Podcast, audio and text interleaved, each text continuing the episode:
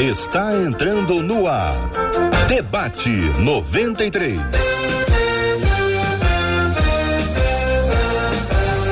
Realização 93 FM. Um oferecimento Pleno News. Notícias de verdade. Apresentação J.R. Vargas. Alô, meu irmão. Alô, minha irmã. Ah, que fala. J.R. Vargas, estamos de volta, começando aqui mais uma super edição do nosso debate 93 de hoje. Que a bênção do Senhor repouse sobre a sua vida, sua casa, sua família, sobre todos os seus, em nome de Jesus. Bom dia, Marcela Bastos. Bom dia, J.R. Vargas. Bom dia aos nossos queridos ouvintes nesse dia, J.R. que ó dia de festa, são 29 anos da 93 FM. Então, um bom dia todo especial para os nossos ouvintes que nos acompanham. Mais tempo, menos tempo, mas esses ouvintes que são sempre nossos amigos, são companheiros de uma caminhada, porque o ouvinte da 93 FM realmente é diferenciado. Muito obrigado, querido ouvinte, pela sua companhia. Bom demais fazer companhia a você. Tem dias de sol, tem dias de chuva, tem dias de alegria, tem dias complicados, sofridos, tristes. Todo dia estamos juntos pela graça de Deus caminhando ao seu lado aqui pela 93 FM e temos sempre convidados muito especiais como os nossos queridos debatedores que se unem a nós para fazermos juntos um grande programa de rádio. Bom dia para a querida pastora Ana Nóbrega. Bom dia ao querido pastor Márcio Rocha. Bom dia ao também querido pastor Antônio Orestes. Os três representam uma centena de debatedores que todos os dias estão conosco, pelo menos três ao dia, sempre com a gente interagindo, colaborando, construindo com a gente, abençoando as nossas vidas por meio daquilo que Deus tem ministrado ao coração deles e fruto do aprendizado ao longo dessa história. Nós queremos dar bom dia a você que nos acompanha aqui agora pelo Rádio 93,3 num dia como de hoje, há 29 anos, a 93 FM entrava no ar. Era uma sequência de uma emissora já consolidada, mas agora com uma programação cristã, um investimento muito grande, uma iniciativa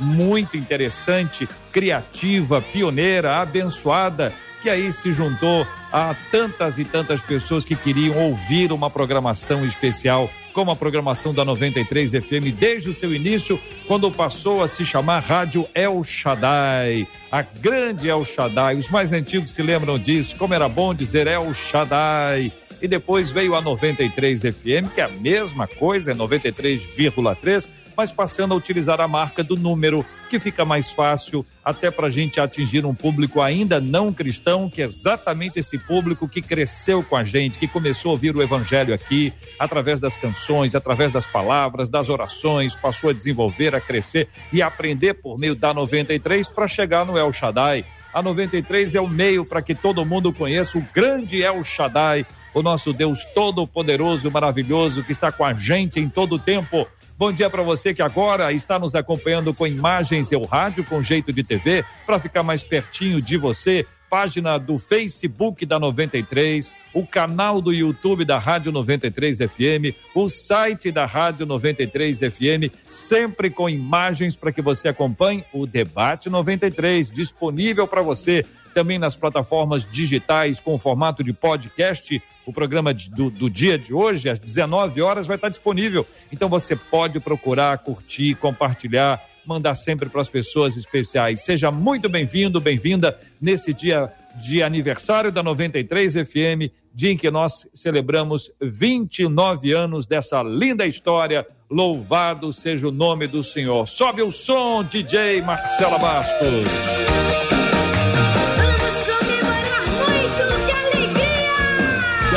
Alegria, minha gente. Vamos ao tema 01 do programa de hoje. Daqui a pouquinho a gente volta a falar sobre o aniversário, com alguns dados importantes, na voz da nossa querida Andréia Maia, a nossa líder, vai compartilhar com a gente já já aqui no programa de hoje um pouco dessa história, da sua perspectiva sobre esses 29 anos da 93 FM. Parece que quando mais Deus me usa, diz o ouvinte, pastor Antônio Orestes, mais as preocupações se levantam. Estou começando a me sentir frustrada e sem forças para lutar, pastora Ana Nóbrega. E aí, pastor Márcio Rocha, que surgem as perguntas: o que fazer quando o nosso ministério se torna alvo de ciúmes? Essa é uma forma de Deus forjar ou é uma falha do homem? Quando o ciumento é o nosso líder, devemos conversar abertamente ou, ou apenas orar? Por outro lado, como blindar nosso coração para não sentir ciúme do ministério alheio? Pastor Antônio Orestes, muito bom dia, seja bem-vindo ao debate 93 de hoje. Quanto mais Deus me usa, mais as perseguições se levantam. Essa é a frase inicial. Procede essa fala da nossa ouvinte, pastor. Bom dia, bem-vindo. Bom dia, JR. Bom dia, Marcela Bastos, Ana Nóbrega, pastor Márcio, pastor Ana Nóbrega, pastor Márcio, aos amigos ouvintes da rádio. Já quero parabenizar a rádio pelo seu aniversário. Que honra estar aqui nesse dia tão especial. Bom, JR, essa frase é uma frase colocada de forma é, muito contundente. Eu acho que todo mundo já vivenciou ou já viu algo semelhante, se não na sua vida, na vida de alguém próximo, né? Isso não deve ser uma regra, isso não deve ser uma regra. Há ambiente onde eu escuto pessoas dizer que isso nunca aconteceu com elas. Mas os ouvintes aí ao redor vão concordar com a gente que isso é uma coisa comum acontecer em muitos lugares. Isso, infelizmente, tem se repetido. Quanto mais Deus expõe alguns, outros se levantam, ou para criticar, ou com ciúme, ou com perseguição. Isso acontece, não em todos os ambientes, mas acontece. Pastora Ana Nóbrega, muito bom dia. Seja igualmente bem-vinda ao debate 93 de hoje. Parece que quanto mais Deus me usa, mais as perseguições se levantam. Qual a sua perspectiva sobre esse assunto, pastora Ana? JR, querido, bom dia. Marcela, bom dia a todos. Eu também não posso seguir sem antes parabenizar 93 e dizer que eu estou muito feliz de fazer parte neste dia desta comemoração. Louva a Deus pela instrumentalidade é, de vocês e também abençoar cada um que está conosco aqui nessa transmissão, em mais um debate. E é quase uma questão lógica, não é? é respondendo sua pergunta. Quando a gente é posto numa vitrine, num local de destaque, é, aumentam as glórias, né? A, a, o destaque, a influência, a fama, o sucesso, a instrumentalidade e, consequentemente, as lutas, as batalhas, as críticas. Eu acho que isso faz totalmente parte de um, de um, de um ministério, de uma voz que está aumentando, uma voz a quem Deus está elevando. Pastor Márcio Rocha, bom dia, querido. Seja também bem-vindo ao debate 93 de hoje. Qual a sua perspectiva sobre esse assunto, pastor? Bom dia, JR. Bom dia, pastora Ana, pastor Antônio, Marcela, todos os ouvintes. Parabéns para toda a Rádio 93. Eu gosto muito de estar com vocês e me sinto um privilegiado de sempre nas datas especiais a gente estar tá aí compartilhando é, e sendo um instrumento para o povo, né? Ô, JR, eu, eu, quando eu escuto essa palavra perseguição, particularmente, é, eu me empolgo com ela.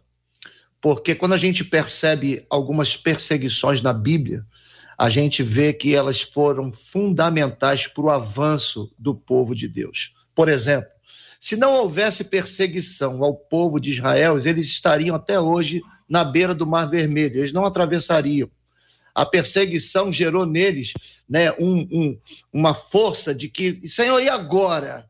Se Faraó não tivesse perseguindo eles, eles estariam do lado de cá do Mar Vermelho até hoje. Assim como algumas perseguições é, bíblicas sobre os grandes homens de Deus. Perseguição, para mim, ela só é ruim né, e difícil de ser enfrentada quando eu não sei quem eu sou e quando eu não sei qual é o propósito de Deus nessa perseguição. Perseguição para quem sabe quem é em Deus e qual é o propósito pelo qual Deus colocou ele nessa situação, a perseguição ela é um combustível para você avançar. Tudo bem. Como, como saber, queridos, quando é perseguição?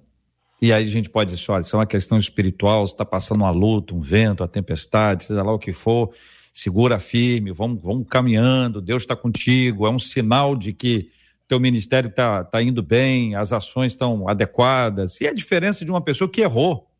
É uma pessoa que errou, ela errou, não está sofrendo perseguição, ela está colhendo as consequências dos frutos dela, das escolhas dela. São frutos que ela está colhendo das escolhas anteriores, da semeadura anterior. Como é que a pessoa sabe a diferença entre, é, entre perseguição e colheita? Vamos falar, vamos usar essas duas expressões, perseguição e colheita.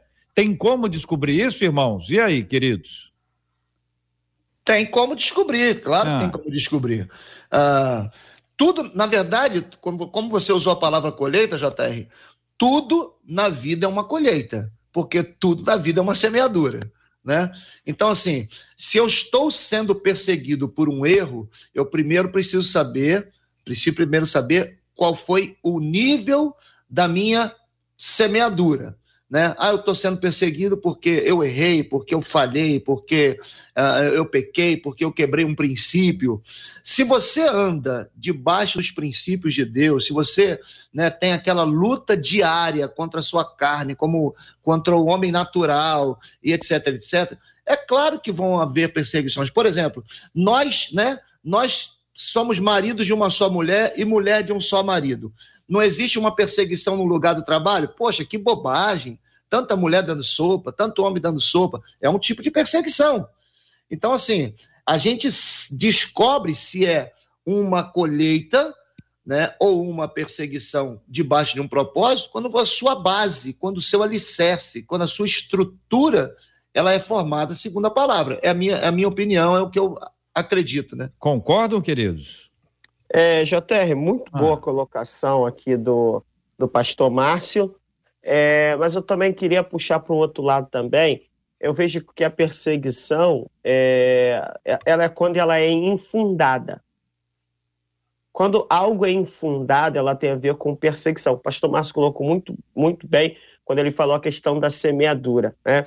Quando alguém persegue uma outra pessoa sem causa, sem razão, tem um texto que se aplica a Jesus que diz: Me perseguiram sem causa.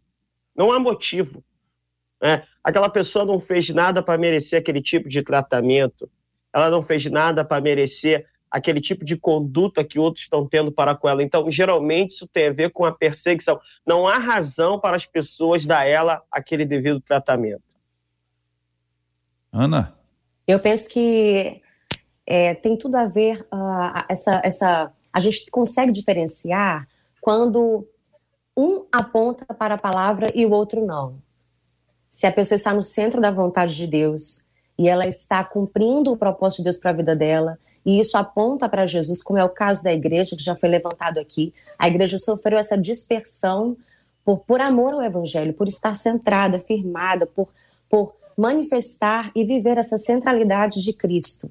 Então, quando você né, é, é, é perseguido, você é disperso por amor ao Evangelho, a palavra até diz: é, alegrai-vos quando forem perseguidos por causa de Jesus. Quando você está no centro da vontade de Deus e tem essa convicção, você vai passar por isso.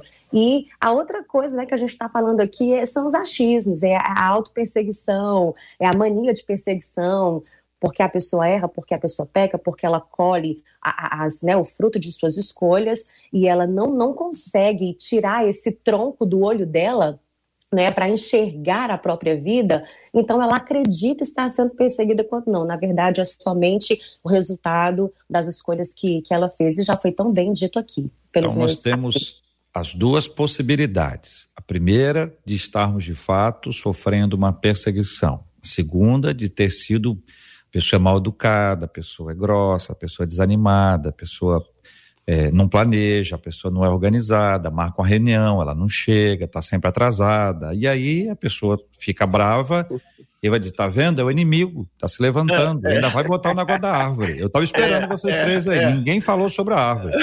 Árvore que não tem fruto, ninguém joga pedra, porque isso aí, essas frases que têm sentido, né, tem um significado, elas acabam, podem ser usadas apenas como uma defesa, ou seja, o erro é meu, mas eu coloco na conta da perseguição, como se tudo que eu fizesse estivesse certo. Então eu posso até entender a partir da fala de vocês três que algumas perseguições são criadas por mim mesmo. São, elas resultam das nossas ações, daquilo que a gente fez. Não necessariamente porque está indo bem. Pode ser resultado exatamente porque está indo mal. É isso, igreja? Então, JR, é, a gente precisa deixar uma. Você tocou num assunto aí muito interessante. A perseguição, ela realmente existe. Mas muitas das vezes a gente dá o nome de perseguição para correção. Né? Você quer corrigir um membro, você quer corrigir um filho. Qual filho que nunca falou assim, pô, pai, tá me perseguindo? É uma questão de correção. Muitas das vezes, quando a pessoa ela não aceita a correção do seu líder, do seu pastor, do seu, do seu chefe, né, do seu, do, do da, da, autoridade que está sobre ele, ela acha que o, o, momento de correção, de cuidado, é uma perseguição. Então, é, é, existe, existem essas situações também. Né? Existe o lado de cá melindroso, né? melindrado. Poxa, não posso fazer nada que o pastor reclama, não posso fazer nada que o fulano reclama, não posso fazer nada. Só que, por exemplo, nós como líderes, né, os pastores aqui, você imagina a Ana, a Ana está lá com, com, no Ministério de Louvor, tem um menino que não está entrando né, na nota, não está não tá harmonizando ali. Ela, poxa, errou. Aí o cara vai, pô, errou de novo. Aí o, o pastor Divaldo diz para ele assim: rapaz, Poxa, você ainda não acertou até agora? O cara, se ele, se ele for melindroso, ele vai dizer, pô, tão, tão, tá me perseguindo? Entendi. Não, a perseguição, ela pode, né, para quem não quer ser corrigido, né, ela pode ser usada, não estão me perseguindo. Mas é, é, é, uma simples correção. E existe Agora, também. Vou dar, é vou dar um exemplo aqui, vou dar um exemplo aqui para ficar um pouquinho mais, mais claro aqui e, e ajudar. Dois exemplos. O primeiro eu, nós vamos ensaiar lá na nossa igreja agora, tá bom? Nós, nós aqui, nossa banda aqui. Marcela canta, Ana Nóbrega também, nós três aqui vamos fazer alguma coisa. Aí, Marcela. Percussão, assoviar, bater palma, qualquer coisa. Mas o nosso som, ele é muito alto. E os vizinhos reclamam. E quando os vizinhos começam a reclamar, nós nos reunimos e falamos, tá vendo? Perseguição. Perseguição pura. São 11 e 18 agora esses vizinhos estão muito chato. É o inimigo que está se levantando. O som está alto a beça. Mas pior do que isso, ou juntamente com isso, cada um aqui tem um carro e nós botamos nossos carros não na, não na garagem da igreja, mas na frente da garagem dos vizinhos. E os vizinhos reclamam. Sabe o que, que é isso? Perseguição. Estão perseguindo a gente. Deu para entender, irmãos? Deu para entender. Ana Nóbrega JR... e pastor Antônio Orestes. JR, nesse segundo exemplo aí de perseguição que você deu, suposta perseguição que você deu, do carro na porta de garagem, acho que o inimigo vai usar outro tipo, não vai usar o vizinho, não. O inimigo vai vir de guincho, vai recolher para o depósito e vai ter uma multinha para pagar. Há muito tempo eu ouvi uma frase de saudosa memória do pastor José Santos, saudosa memória, um antigo pastor nosso, ele dizia uma coisa é, na sua sabedoria, naquela época as igrejas tinham a mania de deixar os vidros, a janela da igreja aberta, a porta aberta, e, e, e o som tinha que sair para o pecador ouvir a palavra. Era essa mentalidade que imperava em alguns lugares, né? E uma vez eu vi ele dizer uma coisa muito interessante. Ele falou, pra, ele falou a seguinte coisa. Ele disse o seguinte: o barulho da igreja é para o nosso vizinho o que o barulho de outras religiões é para você na sua casa, quando eles estão te incomodando. O que, que ele queria dizer? O que nós chamamos de perseguição, na verdade, é incômodo, e nós que temos que se adaptar, analisar, se arrumar para não ser incômodo para outra pessoa. Porque tem pessoa também que é sem noção e depois acha que é o inimigo que está se levantando contra ele. E tem também aquele que é, um, que é cheio de mimimi, não aguenta ser corrigido, não aguenta é, é, ser chamado a atenção, cheio de não me toque. Esse também, tudo põe na conta da perseguição. Eu, eu lembro muito de Saul perseguindo Davi, né? Davi, ele tinha é, dentro dele um tesouro. Ele havia sido chamado por Deus. E aí Saul, ao enxergar isso, perseguiu Davi até o fim, como a gente sabe muito bem, né? Então, a gente sabe que existe essa perseguição é, onde a pessoa que está sendo perseguida, ela não fez nada, ela não causou isso. Foi o que exatamente aconteceu entre Saul e Davi. Saul teve raiva, Saul foi atrás, Saul queria destruir Davi, porque Davi tinha um tesouro, ele havia agora sido ungido o rei de Israel. Eu me lembro também, meus amados, de Jonas, porque eu penso que Jonas foi perseguido pelo próprio Deus. Imagina quando Deus é quem te persegue, né? O que, que é, o que, que, é perseguir? Perseguir é, é ir ao encalço, é correr atrás. Então, Jonas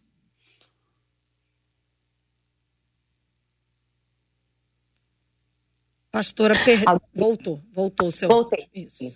Então, né, é, Jonas, ele havia sido chamado havia uma ordem de Deus para ele, e ele fugiu disso de todas as formas, ele não quis cumprir a ordem de Deus para ele. Então, Deus foi quem perseguiu Jonas. Porque Jonas estava fugindo, estava fugindo da vontade de Deus. Deus correu atrás de Jonas. Então, existem esses dois aspectos. Quando você será perseguido porque não fez nada, simplesmente porque existe uma marca, algo especial de Deus em sua vida, e isso desperta nas pessoas a vontade de correr atrás de você, no mau sentido. E também o fato de nós sermos perseguidos, né, até pelo próprio Senhor, que vai correr atrás de nós até que nós voltemos, nos arrependamos e cumpramos a ordem de Deus para as nossas vidas. Muito bem, a participação dos nossos ouvintes acontece pelo nosso WhatsApp, que é o 21968038319. Sua participação com a gente é muito especial e a Marcela vai contar para gente o número do WhatsApp olhando para Ana Nóbrega. Não vou fazer isso não, mas vamos lá. Vou, vou contar, mas não vou olhar para a pastora não.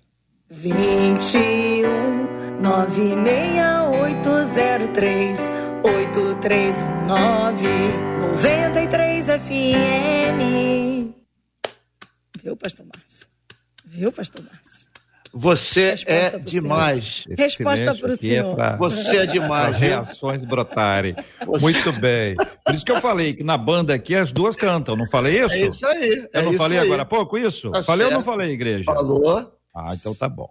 O nosso tema continua disponível para os nossos ouvintes, Marcela. E até aqui, o que dizem eles pelo nosso WhatsApp, pelo chat do Facebook, muito legal. Você pode participar com a gente ali no chat do Facebook e também no chat do nosso canal no YouTube. Está disponível, portas abertas. É claro que por aqui tem gente que se acha perseguido, sim. Tem ouvinte que está dizendo é ruim demais quando você se torna ela acrescenta uma outra coisa na perseguição. Acrescenta a inveja. Ela diz assim: é muito ruim quando você se torna alvo de inveja e as pessoas se juntam para te atacar e tentar derrubar o ministério. Essa é uma ouvinte que traz o ingrediente da inveja. Agora, vou destacar aqui dois outros ouvintes, um pelo YouTube, outro pelo WhatsApp. Um dos ouvintes disse assim no, no YouTube: Gente, olha, eu dirijo um círculo de oração há 17 anos. E o meu pastor me ensinou o seguinte: o que Deus deu para você, ele não deu para mim. Mas também não deu para mim aquilo que não te deu. Ele diz: acho que seria muito mais fácil que as pessoas entendessem que elas se complementam. E aí o ministério fluiria de uma maneira muito melhor. Você tem aquilo que eu não tenho, eu tenho aquilo que você não tem e a gente segue. Agora, uma outra ouvinte aqui, quer dizer, ouvinte, ou um, um dos nossos meninos, pelo WhatsApp disse assim: Mas vem cá, todos os grandes homens e mulheres de Deus não foram perseguidos? Isso não era para ser algo maravilhoso? Pergunta ele em tom de retórica, JR. Muito bem. Maravilhoso, maravilhoso é. Estar em sua presença. É, isso aí é maravilhoso. É. Agora vamos para o outro lado dessa maravilha aí, que, claro, o ouvinte traz, olha, sinal que está indo bem. Esse é o grande ponto. A gente acha que está é. indo bem porque está sendo perseguido. Uma vez eu ouvi um pastorzão dizer isso: olha, se ninguém te persegue, se está tudo indo bem no seu ministério, cuidado você pode estar fazendo uma coisa muito errada. E era uma sala de aula, uma conversa franca, aberta. Curioso isso. O que fazer quando o nosso ministério se torna alvo de ciúmes, queridos debatedores? A Marcela leu a fala de um ouvinte que traz uma, uma orientação pastoral, no sentido de complementar. Um faz uma coisa que o outro não faz. Os dois se complementam. E isso faz tudo na vida ficar melhor. E o, os dons e talentos de igual forma. Pastor Antônio Orestes, o que fazer quando o nosso ministério se torna alvo de ciúmes, querido? Pronto. Aqui está algo interessante, JR. Eu acho que a pessoa ela tem que seguir o propósito que Deus destinou à sua vida. Uma coisa muito ruim que as pessoas fazem é deixar de cumprir aquilo que Deus as determinou fazer e focar na perseguição do outro. Acho que tem um exemplo lindo na Bíblia que é Neemias, quando ele está na reconstrução do muro, vem ali Sambalat, Tobias, aquela turma ali terrível, e diz assim, ah, é, é, desce porque nós temos que conversar, temos que nos reunir, e Neemias vai dar uma resposta interessante, eu não posso descer, de sorte que essa obra pararia. O que, que Neemias está, está nos ensinando ali? O tempo que eu perco debatendo com você, o tempo que eu perco me rebaixando a teu nível, eu deixo de fazer aquilo que Deus me chamou. Eu acho que uma coisa que nós devemos fazer é focar no que Deus nos chamou para fazer e não naquilo que a pessoa dominada por ciúme está tentando é, é, é, produzir em nossas vidas. Porque o que, que é o ciúme? O ciúme ele está ligado ao sentimento de posse. Eu vi uma frase hoje que a frase dizia o seguinte: é, o cara foi até meio irônico na frase, ele dizia o seguinte: é, eu tenho ciúme daquilo que é meu e daquilo que eu acho que deveria ser também. então veja só, tem gente que acha que o que você tem devia ser dele. E se você parar para ficar discutindo com esse tipo de pessoa o tempo inteiro, você não vai sair muito do lugar. Então, foque nos seus planos, foque nos seus propósitos, foque no que Deus te chamou para fazer, levanta a cabeça, entenda, em, em, aí vou puxar a frase que você citou lá, aquela célebre frase da árvore, árvore que não dá fruto não recebe pedrada, mas árvore que dá fruto recebe pedrada, mas o mais importante é que você continua produzindo para a glória de Deus, crescendo e avançando para o alvo que é Cristo. Vocês concordam? Ô, JR, concordo, com, claro que concordo, concordo sim. Eu, eu, eu, eu, eu, eu, eu acho que nesse contexto que a gente está debatendo aqui, eu acho que esse, esse comportamento de perseguição ministerial ele está mais ligado à inveja do que ao ciúme, né? Eu acho que os que nos perseguem não, não é que está com ciúme do que eu estou fazendo, ele está com inveja, né? Ele quer ter o que, o, o que a outra pessoa tem. Ele quer fazer o que a outra pessoa faz e muitas das vezes esse desejo não é nem pela obra, mas é em aparecer. Né? Poxa, eu queria, eu queria ser pastor presidente da igreja. Eu queria cantar, eu queria ser o, o primeiro ministro de louvor da igreja. Ah, eu queria, eu acho que se eu se me colocasse no lugar do, do JR, eu ia desenvolver o, o, o debate melhor. Então, assim, é, é, é muito mais inveja do que ciúme, entendeu? E as pessoas, geralmente, que têm inveja, elas, primeiro, né, vou, vou, ser um pouco grosseiro na situação. Primeiro, elas não têm a mínima condição de ocupar o lugar que elas desejam. Porque se elas fossem tão capazes quanto, Deus as colocaria ali. O grande problema de Saul, que a Ana é, é, fez, é, fez uma colocação aqui, é que Saul teve a oportunidade dele. E Deus passou ele coloca Davi e Saul persegue Davi simplesmente pela inveja, porque Samuel diz: Olha, Deus te rejeitou, cara. E ele tenta correr atrás de algo que ele não estava em condições de fazer. Agora, para o invejoso, eu deixo uma frase, eu deixo um pensamento para ele. Assim como Saul passou a vida inteira perseguindo Davi e não o alcançou, você está perdendo tempo perseguindo as pessoas, porque foi Deus que colocou ela lá e você não vai alcançá-la. Ana, pastora Ana Nóbrega. Amados, eu penso que uma grande forma de nós é, lutarmos contra o ciúme é deixando é, que as pessoas conheçam o nosso coração, como Moisés fez. A palavra fala que quando o fardo estava pesado, é, o Senhor disse: Eu vou, eu ouvi o teu clamor, ouvi tua oração, eu vou pegar o teu espírito e vou derramar sobre 70 homens. Assim Deus fez. E aí a palavra diz que é, dois homens que estavam fora do arraial também receberam dessa porção do espírito que estava sobre Moisés. E aí Josué, que aprendia junto a Moisés, Josué, aquele, aquele servo, o grande Josué que nós conhecemos depois, ele tem ciúme de Moisés ele tem ciúme disso. Olha, é, aqueles dois homens que estavam fora, eles também estão profetizando, junto com os 70. E aí, está errado, não pode ser. E aí, Moisés deixa conhecer, é, se tornar, torna conhecido o seu coração. Ele diz: Josué, quem dera todo mundo profetizasse. E ali, Moisés ele abafa o ciúme, ele abafa esse sentimento mesquinho, né? esse, esse desejo de amor exclusivo que é o ciúme. E, e eu acredito que Josué ficou constrangido com aquela resposta. Então, é, você que é líder, sabe, você que está sendo perseguido por causa de ciúme, deixa o seu coração ser conhecido. E, e você vai perceber no decorrer dos dias que esse sentimento vai perder tanta força, porque as pessoas vão saber que o seu desejo é compartilhar, o seu desejo é, é igual, é como de Moisés. Quem dera todo mundo pudesse profetizar, quem dera todo mundo receber essa porção do Espírito, quem dera todo mundo estivesse exercendo o propósito, vivendo o propósito de Deus para a vida deles. Muito bem.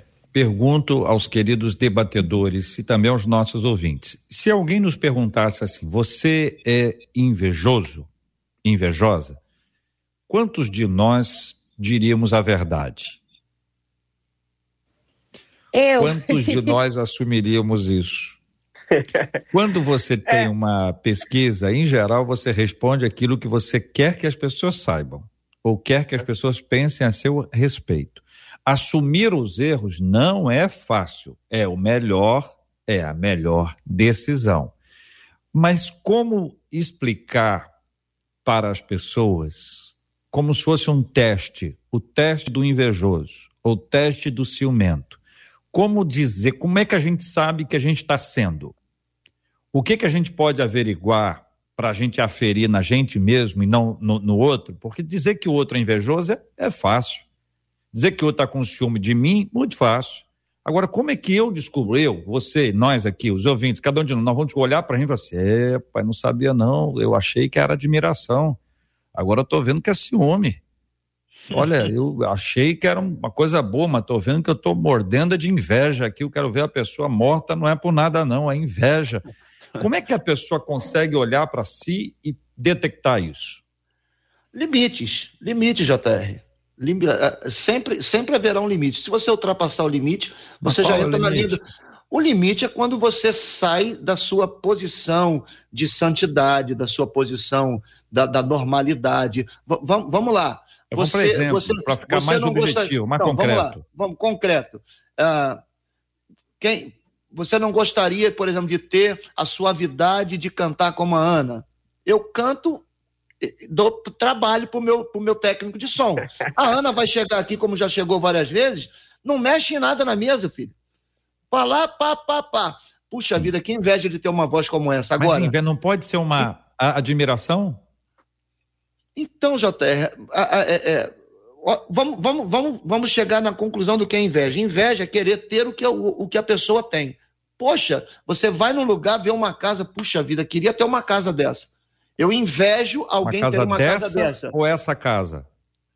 É, é, não, uma casa dessa. Essa casa tem dono. Se o cara quiser me vender, eu compro. Pois é, mas aí Pô. é que é o ponto. Não é esse então, o ponto, não, gente. Então, não é esse o ponto. Querer mas é o que eu tô falando, tem um casa. limite, tem um limite, tem um limite da, da, do ciúme. Uh, se eu disser para você que eu não tenho ciúme da pastora, eu ando com a minha mulher na rua, se alguém olha, pô, o cara tá te olhando. Mas não é uma decisão de posse. Isso não vai me tirar o sono, isso não vai me fazer brigar com ela, isso não vai fazer desejar quem está olhando para ela.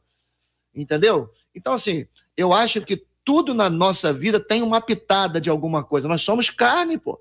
Se alguém carnal disser, não sinto ciúme, não sinto Mas é inveja. É é o ponto. Como é que a pessoa sabe que está é. com ciúme ou está com inveja? JR, eu, hum. eu, eu penso da seguinte forma: a inveja, ela, ela geralmente é, é manifesta quando a felicidade do outro causa em mim infelicidade. Eu estou ficando invejoso. Quando eu ver aquela pessoa prosperar, me faz ficar azedo, me faz ficar é, é, é, insatisfeito. Tem um clássico exemplo na Bíblia que é o caso de Asaf, o salmista. Quando ele olhou a prosperidade do ímpio e ele começou a se remorder, ele, ele vai dizer que ele, o coração dele se azedou a, a, prosperidade do outro, só que naquele caso ali era do ímpio, mas vamos transportar aqui para uma pessoa qualquer, ok? Quando o bem do outro, quando o, a, a, prosperidade do outro causa em mim mal-estar. É aquela pessoa que ela, ela se sente mal em ver o outro crescer. Aí ela começa a se perguntar, e é aquele tipo de pergunta que causa mais dor ainda. Por que, que ele pode ou não? Por que, que ela tem ou não tem? Aí vai na linha do que você colocou aqui, que foi sutil, é que o invejoso ele não quer ter um carro como o teu, ele quer ter o teu carro, porque é teu carro que causa mal-estar nele. Aí, quando ele não pode ter o teu carro, ele vai querer comprar um carro melhor do que o teu só para competir com você. Porque o que causa mal invejoso é o que você tem que faz ele se sentir inferior. Eu, pelo menos eu penso nessa linha. Fugiu, fugiu do limite, né, pastor? Fugiu do limite. Sim, sim, fugiu do limite. Porque quando eu vejo, quando eu vejo você prosperando um carro, poxa, eu também posso, né? Eu também posso, eu também quero, também posso ter o que ele tem. O que, o que, o que me atrapalha de ter o que, o que ele tem?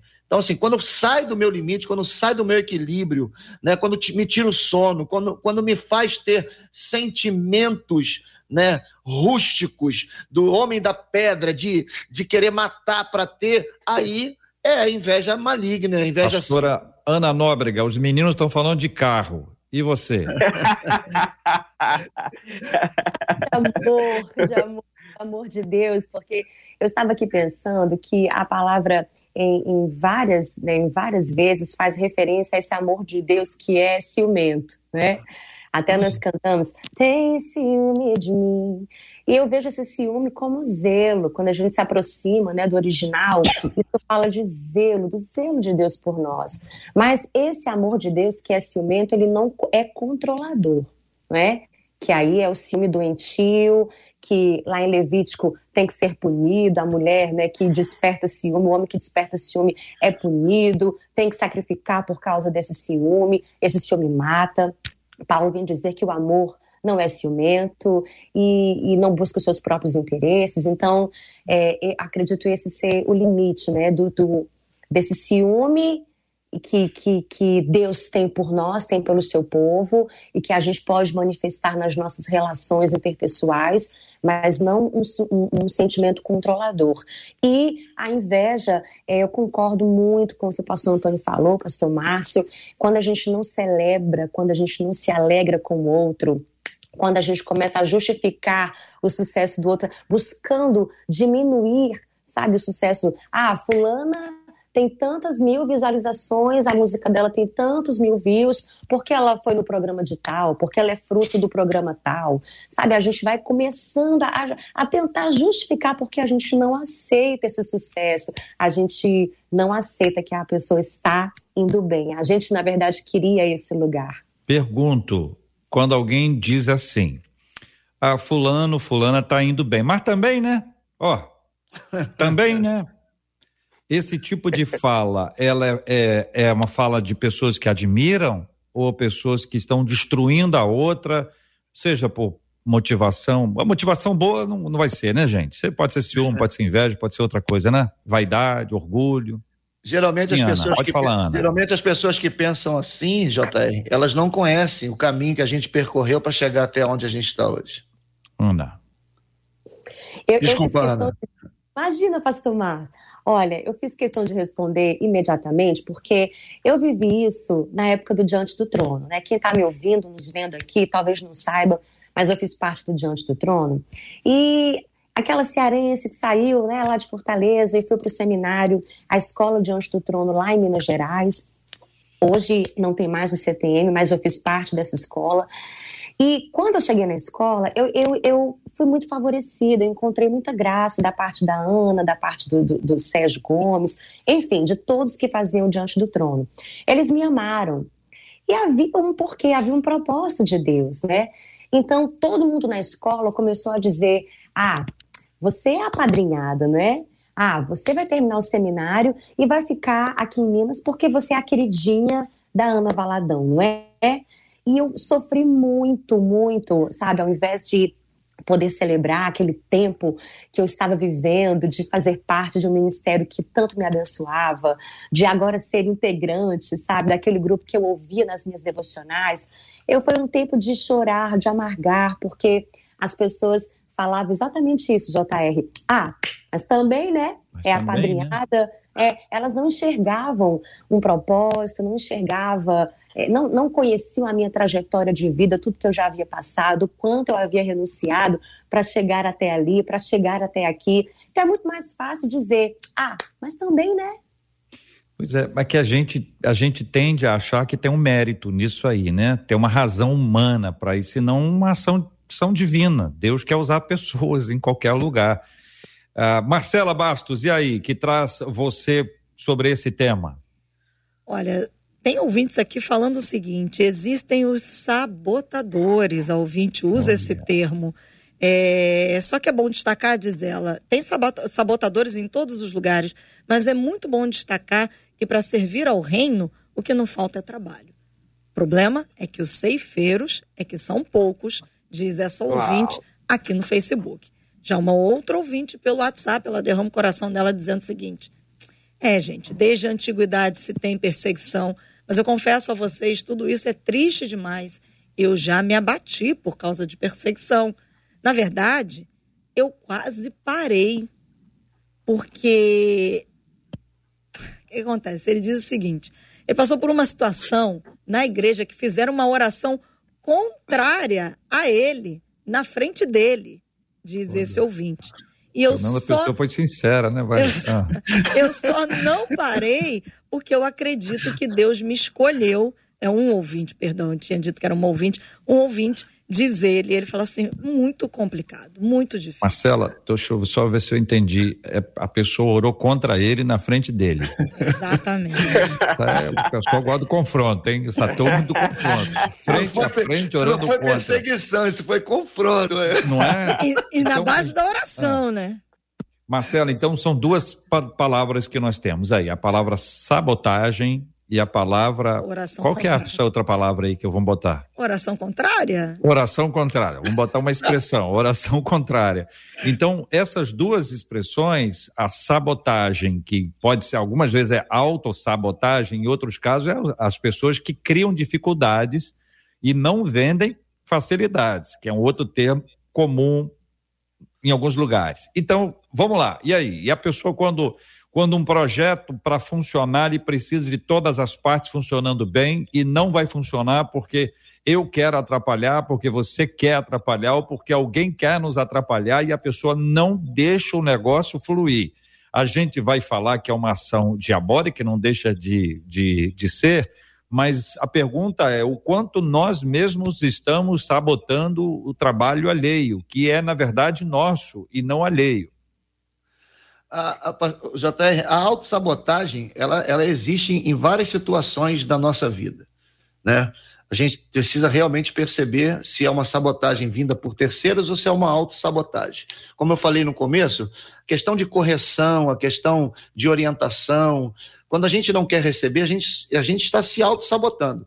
A gente se autossabota diariamente, né? Na nossa saúde, na, na, nossa, na nossa aparência, na nossa, na nossa no nosso trabalho de, de nos prepararmos para ministrar. A gente, se a gente parar para pensar, a autossabotagem, ela ela está na minha carne, ela está na minha humanidade. É uma luta diária. O apóstolo Paulo falava sobre isso. O bem que eu quero, eu não faço, mas o mal que eu quero, eu estou aqui né, me auto-sabotando constantemente.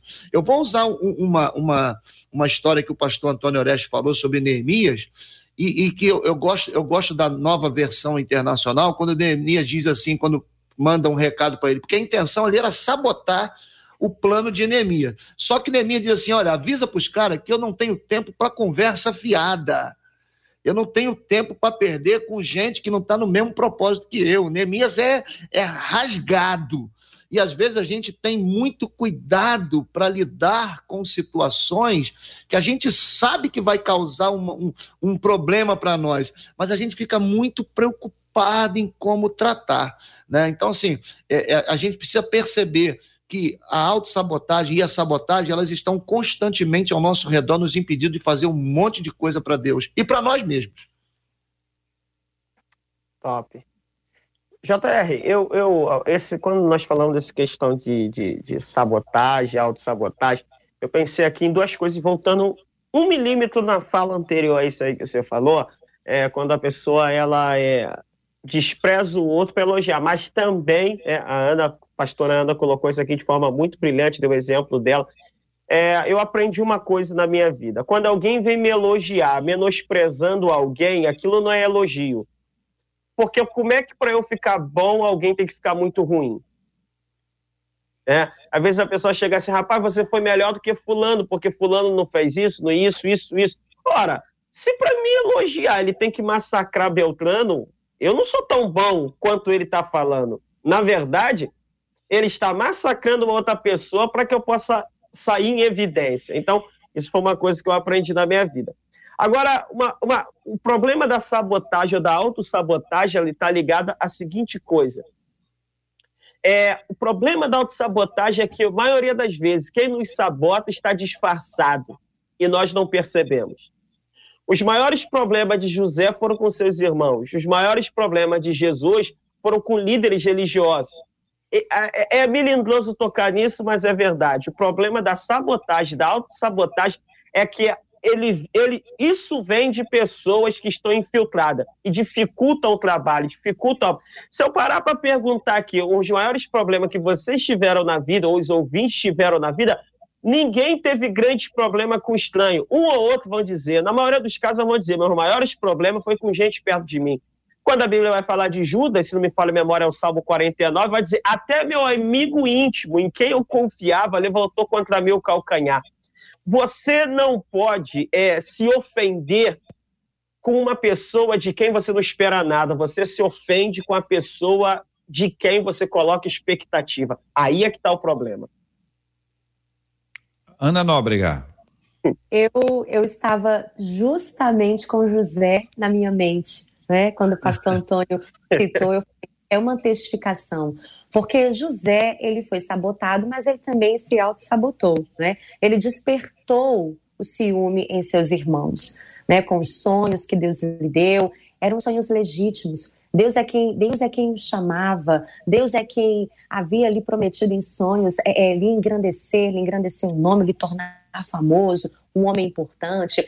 E acredito que faltou maturidade, faltou sabedoria em José. E fica aqui o exemplo para todos nós, para todos que nos veem, que nos ouvem, para a gente ter muito cuidado, né?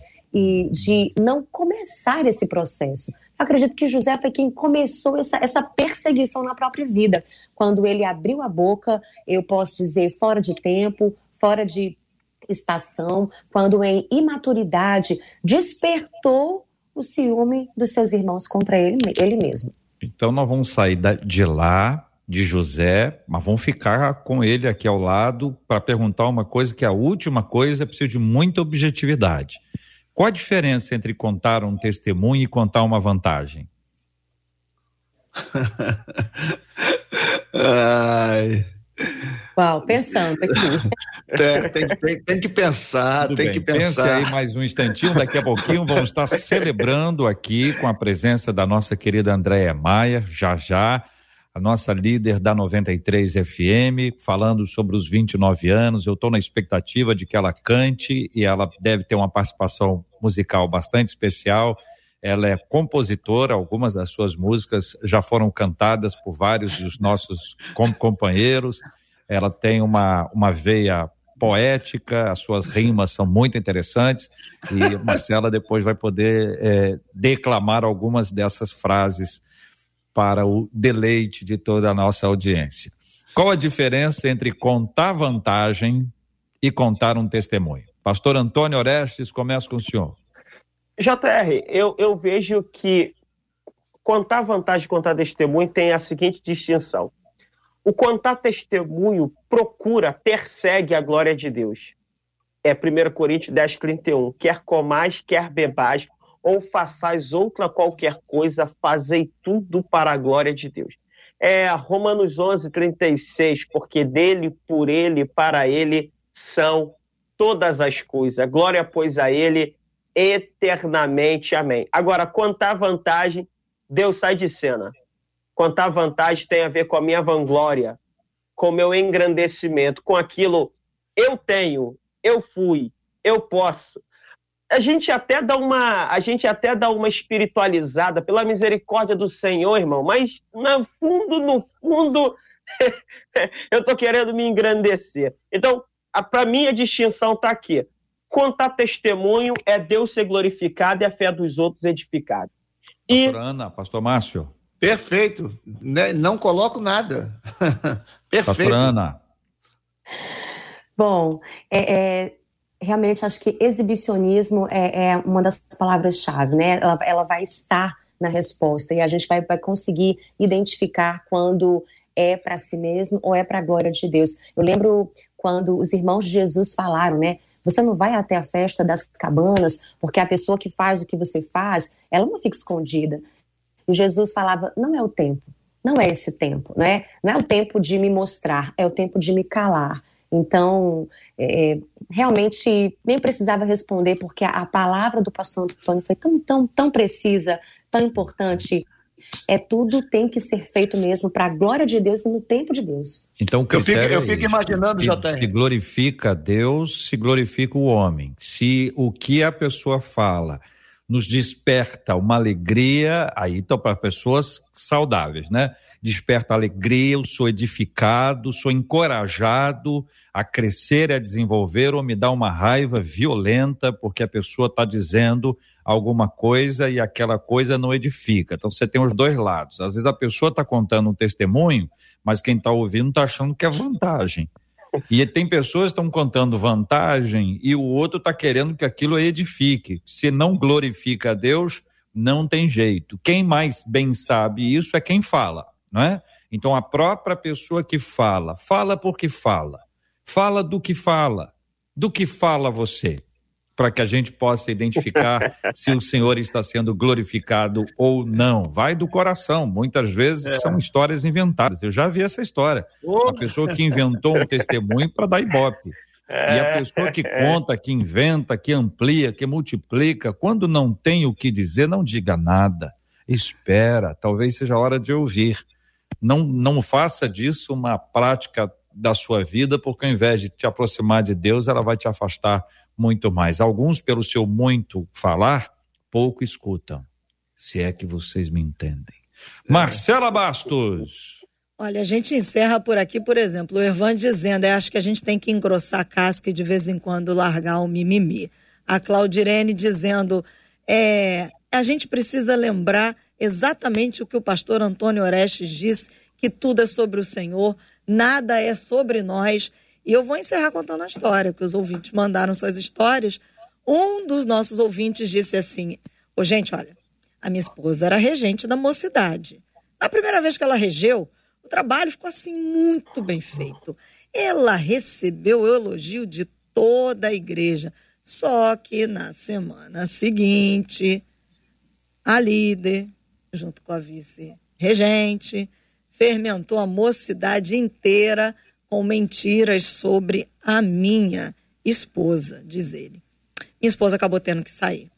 Um ano depois, o grupo acabou rachando e hoje toda a verdade está vindo à tona, diz ele. Nós permanecemos firmes, mas foi difícil não perder o equilíbrio diante de Deus por causa das coisas que nos aconteceram. É o que conta esse ouvinte aqui pelo WhatsApp. Todo mundo vai ter uma história sofrida para poder compartilhar sobre uma mentira, sobre uma palavra maldita, sobre alguma coisa sofrida que você vivenciou no trabalho, na escola, na igreja, em qualquer lugar, nos, nos grupos aí de amizade, enfim, seja o que for, todo mundo já passou por essas coisas todas. A gente não pode parar. Por que, que a gente não para? Por que, que a gente não para? Porque a gente anda para a glória de Deus todo mundo que vive para a glória de Deus não pode parar, porque o nosso alvo não é o reconhecimento, o nosso alvo é a glorificação do Senhor. Nós nascemos para isso, como nasceu a 93 FM há 29 anos, nasceu para a glória de Deus, para glorificar ao Senhor, para que o nome do nosso Deus fosse é, glorificado, adorado, e milhares e milhares de pessoas, Andréia Maier, ao longo desses 29 anos, têm se unido a nós para glorificar o Senhor. São pessoas que nasceram ouvindo a 93, que escutam a 93 desde o ventre. E Andréia, bom dia, parabéns. Certo, som? Tudo ok? Bom dia, os nossos lindos debatedores nesse dia de festa, né? Dia de festejar os 29 anos da rádio e a gente está muito feliz por isso. Aí eu posso falar? Por favor. é que eu fico meio nervosa, mas a gente se prepara, entendeu? Essa é a primeira dica, né? Então, ouvindo aqui, eu, graças a Deus, eu estou no caminho certo pelo que eu vou falar. Espero que abençoe. que ouvindo aqui as últimas palavras, a gente fica sempre tenso, né? É, o que eu queria, eu, assim, é, eu podia falar sobre números, sobre crescimento, sobre clientes, sobre bênçãos, sobre uma série de coisas, porque são 29 anos, né? Então, assim, mas eu escolhi só apenas duas coisas, tá? É, duas palavras e dois versículos, tá? A primeira palavra é sonhos, né? Que eu acho que é, é, é para isso que a gente trabalha para realizar sonhos, né? Porque tudo começa numa ideia e um sonho de realizar determinada coisa. E aí eu escolhi uma história para contar um sonho que, que nasceu no nosso coração e a gente realizou. E eu acho que, que resume muito bem o papel da 93 FM, né? Passa por diversas, diversas coisas que a gente gostaria de, de explicar. Então, assim, não dá para falar muito tempo, a gente teria mil histórias para contar, mas eu escolho uma história, tá? É a história do Louvorzão de 2016, quando a gente teve. É, acesso a um projeto em, em, Caxias chamado Gramachinhos, né, que é um projeto muito bonito que acontece lá, lá em Caxias, né, no antigo lixão. E a gente teve acesso a um grupo que faz, que faz um trabalho social muito bonito lá. E naquele momento que a gente conheceu esse trabalho, é, nasceu no nosso coração de que essas crianças tivessem a oportunidade de cantar no Louvorzão de 2016 junto com o Anderson Freire. E aquela ideia consumiu a nossa, o nosso coração de alegria. E a gente falou assim: nossa, vai ser lindo, vai ser maravilhoso, vai ser um, um momento histórico, isso vai ser maravilhoso para a vida daquelas crianças. E aí ao longo do tempo, entre o sonho e a realização né, da, do, do, sonho, a gente teve diversos problemas. Por quê? É, a gente planejou tudo e num determinado momento, a gente já tinha falado com as crianças, é, os advogados falaram assim: precisamos de autorização, porque são crianças e precisa de autorização para eles estarem no palco lá do louvorzão. E aí a coisa não foi muito fácil né? Não foi muito fácil porque exigiam uma série de documentos e aquelas crianças não tinham esses documentos, comprovação de escola, comprovação disso, comprovação daquilo, eram crianças com bastante problema. E a gente aqui do nosso lado pensando, nossa, mas tanta criança abandonada, tanta coisa errada e a gente querendo fazer o bem e a gente não consegue realizar isso. E aí eu venho com o primeiro ensinamento, né? Por mais que a gente queira fazer o bem, a gente tem que fazer tudo correto, tudo certo. A gente não pode atropelar em função daquilo da, da, da, nossa bandeira, né? Que a gente quer fazer o bem, aquilo vai ser bom, não importa. A gente... E aí, inclusive, eu liguei para um, um, um, juiz, amigo nosso, e pedi ajuda. E aí ele disse: Eu falei, olha, a gente não está conseguindo, eu estou desesperada, me ajuda, a causa é nobre. Ele falou assim: cumpra o que foi pedido. Então, uma pessoa super idônea, super correta, não nos ajudou, só nos aconselhou cumpra o que tem que ser feito. Cumprimos o que tinha que ser feito. As crianças cantaram no louvorzão junto com Anderson Freire. Foi um momento lindo e a gente não sabe muito bem o que vai acontecer com, as, com essas crianças, mas a gente entende que aquele momento foi um momento em que um momento mágico, né, para essas crianças, um momento de reconhecimento, um momento maravilhoso que através de um esforço a gente conseguiu proporcionar. Tempos depois, a gente, eu tive o privilégio de, de ter acesso a uma informação que uma daquelas crianças passou por um concurso de um colégio da Marinha, né? Então a gente já vê, assim, não foi por causa do louvorzão, o mérito não é nosso, mas a gente se alegra em saber que aquele dia a gente plantou coisas boas no coração daquelas crianças. Então, assim, é, são muitas histórias. Essa é uma das que a gente viveu, né? Para honra e glória do nosso, do, do, do, nosso Senhor. Então, assim, é sobre isso, né? É sobre a transformação na vida das pessoas, é sobre sonhos realizados, pequenos ou grandes. Então, assim, a gente realmente se emociona. É, a gente está aqui, né, sendo orientado por Deus para ser bênção para os nossos ouvintes. Então é disso que se trata a 93 FM, né? sonhos, né? E graças a Deus esses sonhos se realizam, né? E acontecem e a gente não é a Disney, mas aqui os sonhos são de Deus e eles se realizam, né? É, e a outra palavra é sobre gratidão. Né? É, se tem, eu poderia só falar sobre gratidão, não precisava falar sobre sonho, né? É gratidão. Gratidão por esses 29 anos, gratidão é, pela, pela equipe 93 FM, né, por todos aqui que amam o que fazem, né, gratidão de fazer parte desse time, gratidão pelos nossos ouvintes, gratidão pelo Arol de ter sonhado com, com essa história, né, com Imagina isso há 29 anos atrás, né? O que, que passou na cabeça dele? Ele não tinha a menor ideia de que tudo isso ia acontecer, né? Quantas coisas maravilhosas aconteceram desde então, pela Ivelise, pela Marina, né? Gratidão por tudo, né? Gratidão a Deus por fazer parte dessa história linda, né? E gratidão é o que resume tudo isso. Então, dizer que a gente ama o que faz, você que está aí do outro lado, a gente sonha que os seus sonhos se realizem. A gente está aqui para ser a trilha sonora da sua vida, sabe? Da realização dos seus sonhos. E aí eu deixo dois versículos, né? Que são dois provérbios. É, eu falei duas palavras, as palavras são sonhos e gratidão. E dois versículos é: Muitos são os planos no, no coração do homem, mas o que prevalece é o propósito do Senhor. Provérbios 19, 21. E o outro é Provérbios também. Consagre ao Senhor tudo o que você faz e os seus planos serão bem-sucedidos.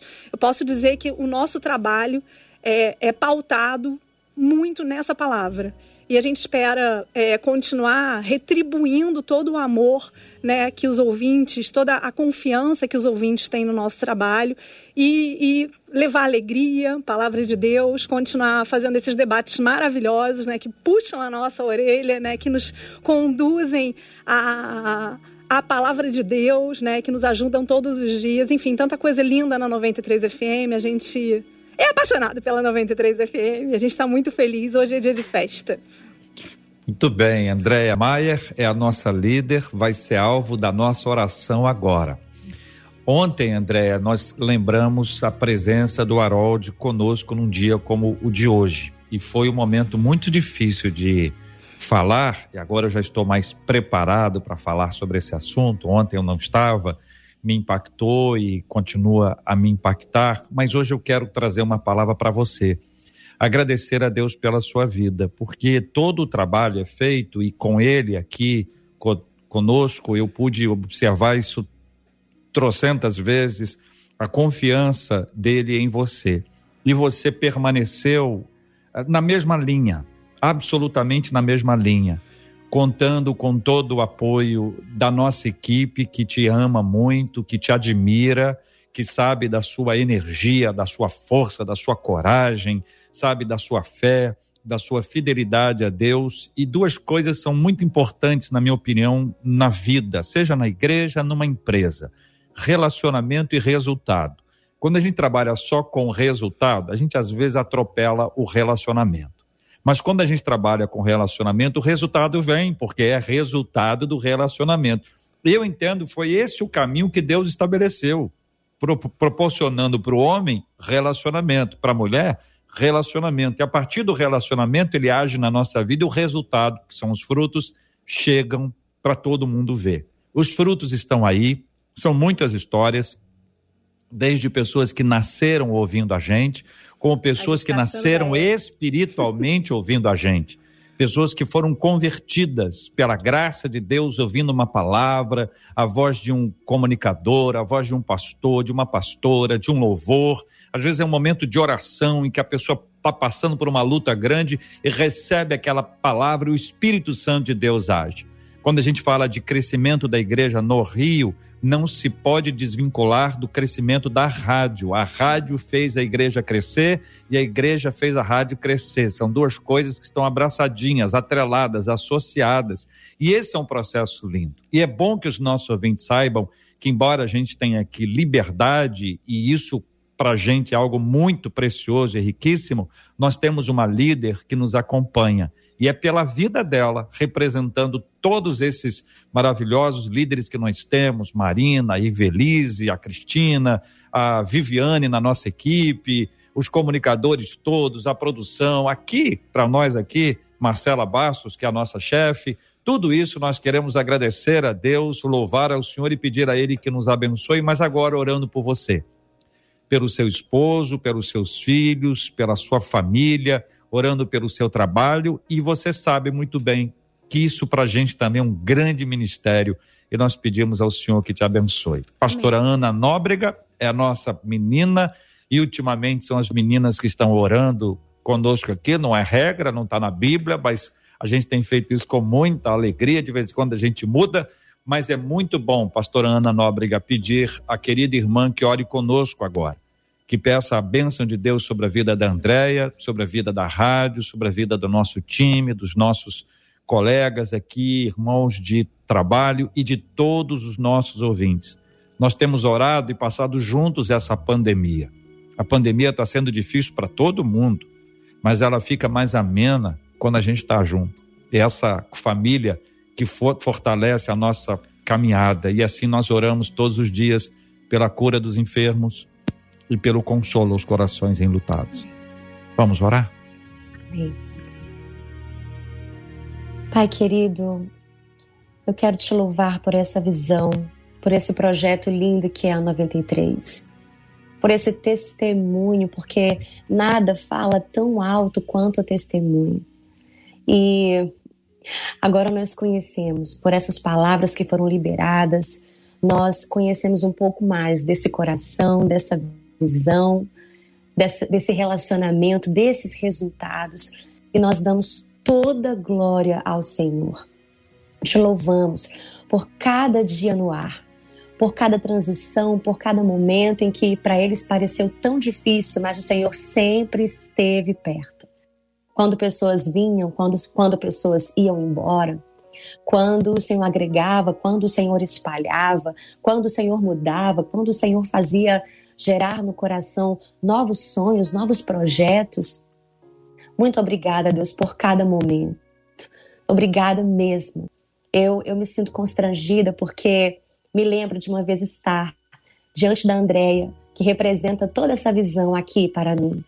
E ali ser cuidada tão detalhadamente, ser convidada para um projeto e, e vê-la, vê-los semeando na minha vida com um amor tão, tão profundo, um amor tão genuíno.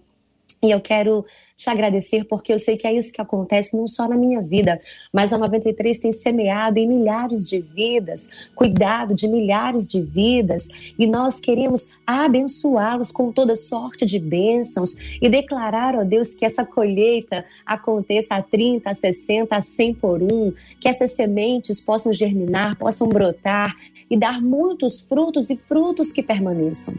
Abençoe-os. Deles visão, deles ideias, mais estratégia, maior alcance, amplifica ainda mais a voz dessa rede de comunicação para que o teu evangelho, a tua palavra possa chegar a lugares que ainda não chegou nós abençoamos, nós pedimos que toda a fúria do inferno, toda seta, todo projeto maligno seja desfeito em nome de Jesus. E que se eles forem perseguidos por amor ao evangelho, que eles se alegrem, porque é isso que a palavra diz: alegrai-vos quando em meu nome forem perseguidos e disserem mentiras a vosso respeito respeito, alegrem-se porque vocês são bem-aventurados. Muito obrigada, Deus. Nós te levantamos essa palavra de gratidão. Eu me faço como cada ouvinte da 93 para dizer muito obrigada pelo trabalho de vocês, muito obrigada pelo empenho, pela dedicação, pelas renúncias. Muito obrigada. Obrigada, Senhor, em nome de Jesus. Amém e amém. Deus te abençoe. Você acabou de ouvir Debate 93.